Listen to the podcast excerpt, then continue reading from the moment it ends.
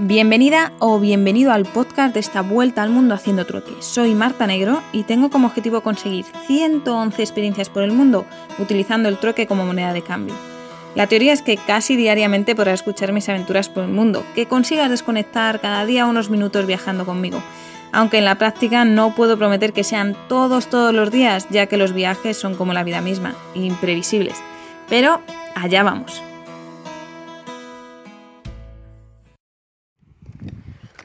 Buenos días, buenas tardes, noches, da igual. Lo primero es que me alegro mucho que estés escuchando este podcast porque significa que te has interesado, aunque sea un poquito, en mi aventura.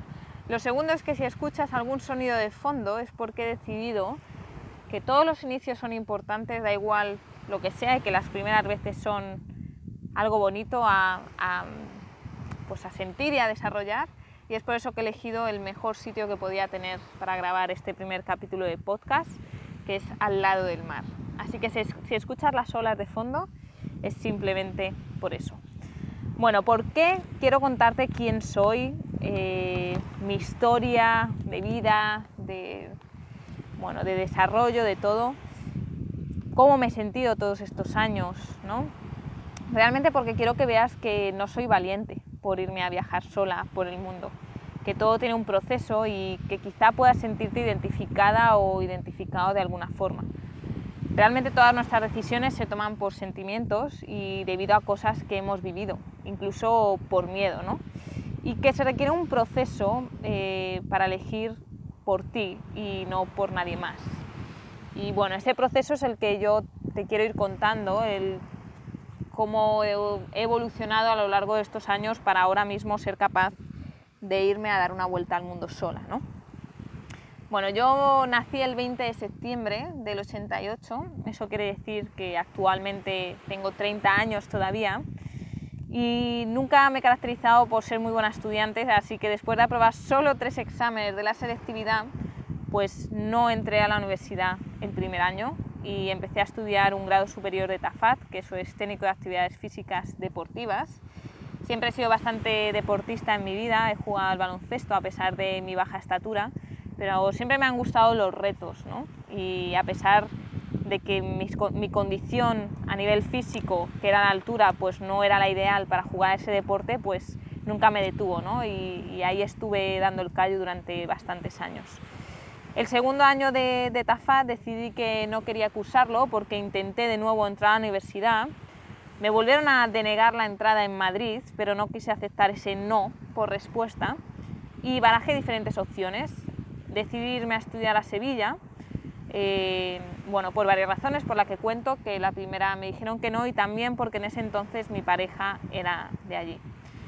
Mi estancia y mudarme a Sevilla pues fue todo un reto, primero por todas las circunstancias personales que tenía en casa, pero a pesar de eso pues bueno, decidí marcharme. Aprendí mucho, aprendí que si tú no te haces las cosas por ti mismo, nadie más las va a hacer, ¿no? Y eso también me ha hecho ser bastante independiente a día de hoy con el tema de los viajes. Eh, previamente a, a estos viajes que voy a contar, sí que he tenido la suerte de contar con una familia bastante viajera, ¿no? desde hacer eh, pequeñas rutas con autocaravana por Italia, a incluso irme a Cuba eh, con la UGT para ver pues, todas las escuelas y, bueno, centros de alto rendimiento deportivo, ¿no? Pues, concretamente en judo, que me acuerdo que, que bueno, me impactó mucho por las condiciones en las que en las que entrenaban y en las que, las que vivían y luego terminaron siendo campeones olímpicos, ¿no? De ahí salieron pues unos campeones natos. Con esto también quiero mostrar que las condiciones que nos rodean no siempre son las que bueno, nos limitan ¿no? a hacer las cosas, que muchas veces somos nosotros mismos.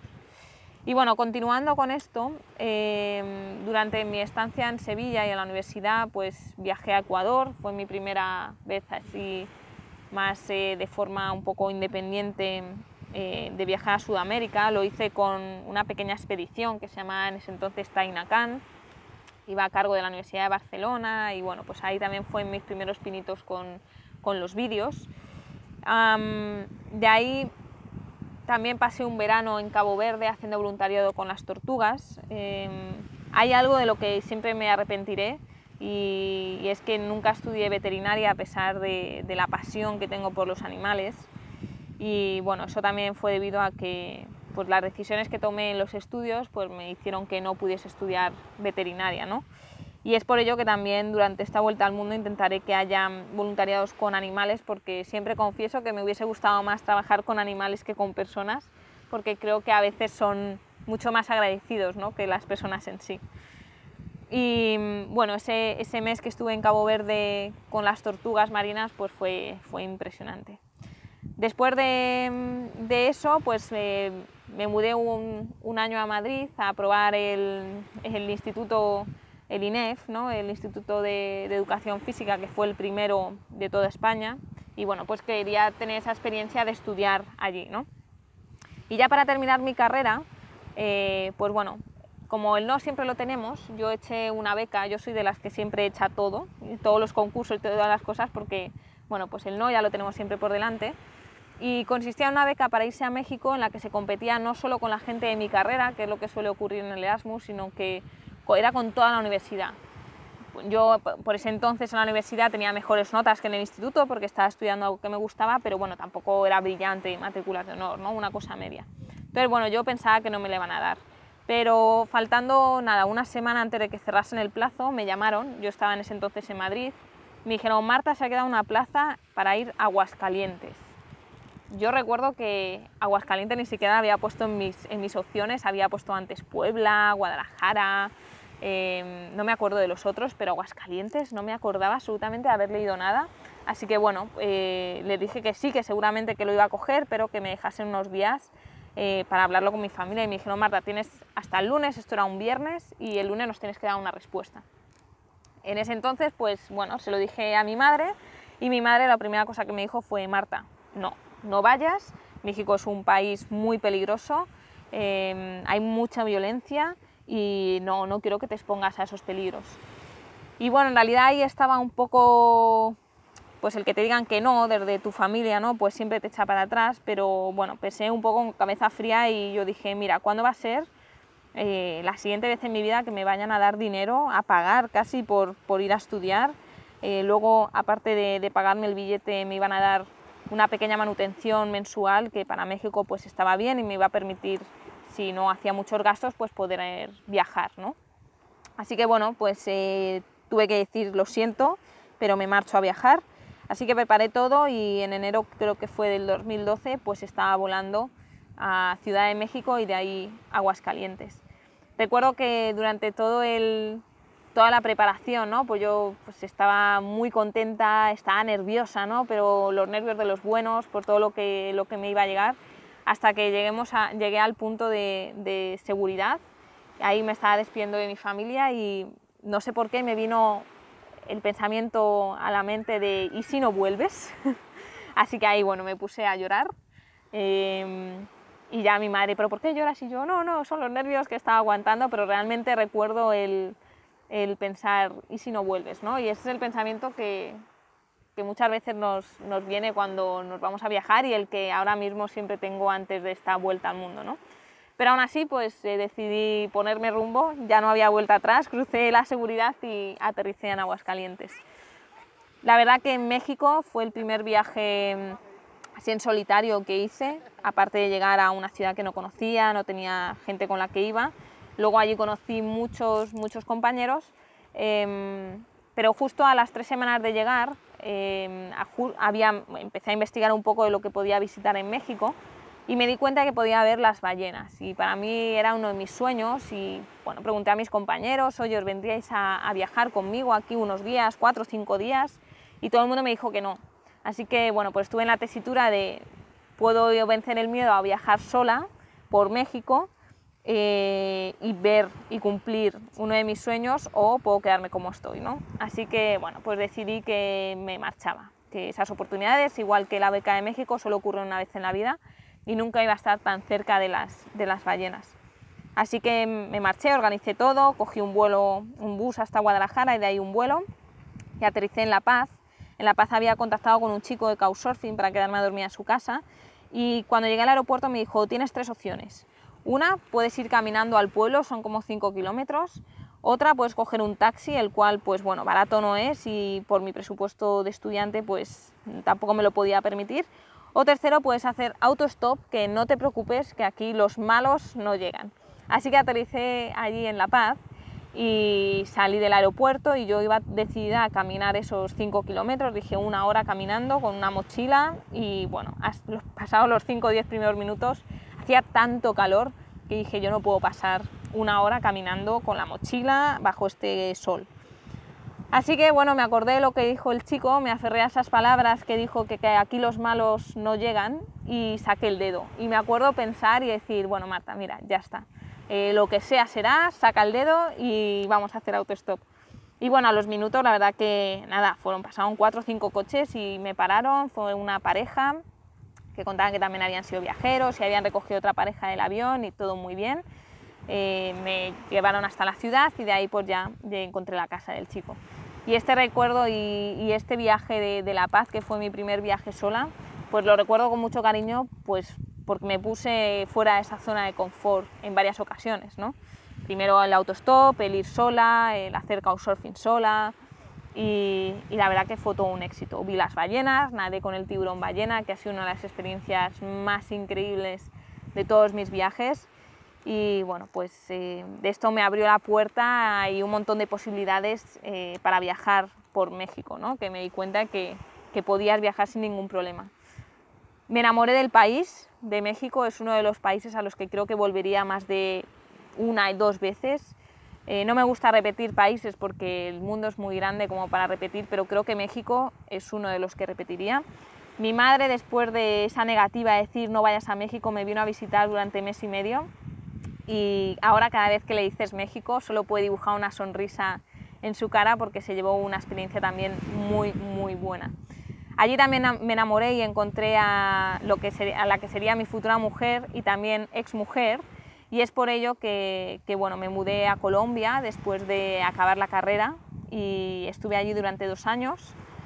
Eh, me, hice, me certifiqué como profesora de yoga, eh, fui entrenadora personal, y bueno, una de las cosas que me hizo regresarme fue porque, bueno, imagínate el tipo de persona que puede necesitar o que puede permitirse un entrenador personal en Colombia, ¿no? Pues obviamente gente de un nivel de estrato muy alto, era gente que tenía aviones, tenían barcos, tenían casas en islas paradisíacas allí en el Caribe colombiano. A mí me trataron, la verdad, que como una reina, pero ellos iban fardeando de que yo era la, su entrenadora española, ¿no? entrenadora personal española. Y yo luego regresaba a mi casa, que estaba en un estrato medio, pero podías ver gente en la calle y, yo la verdad que me sentía mal, me sentía mal de, ver tanta desigualdad social y que yo era partícipe ¿no? de toda esa, esa desigualdad. ¿no? Y bueno, al final Bogotá, que es una ciudad también muy grande, a mí me, agotaba, me, quitaba la energía, y, bueno, y decidí eh, volver a España, en ese entonces, eh, como comentaba con mi, con mi pareja, y regresamos a España también para casarnos por tema de papeles, para evitar todos estos problemas de fronteras que existen en el mundo, que son una mierda, porque nos limitan y, no debería haber este, este, delimitar a las personas de esta forma, ¿no? Bueno, en España estuvimos como un año, año y algo, de, también trabajé en entrada personal, fue un año bastante duro, eh, emocionalmente, a nivel de pareja, todo fue muy duro. Y para intentar salir de ese bache, pues eh, en el matrimonio, pues decidimos mudarnos a Escocia, a Edimburgo, por varias razones. Primero, como decía, para arreglar ese bache que estábamos teniendo y segundo, porque siempre había sido mi objetivo de aprender inglés para poder enterarme de todas las experiencias eh, que me contase la gente ¿no? en los viajes y poder eh, enterarme de todas las historias.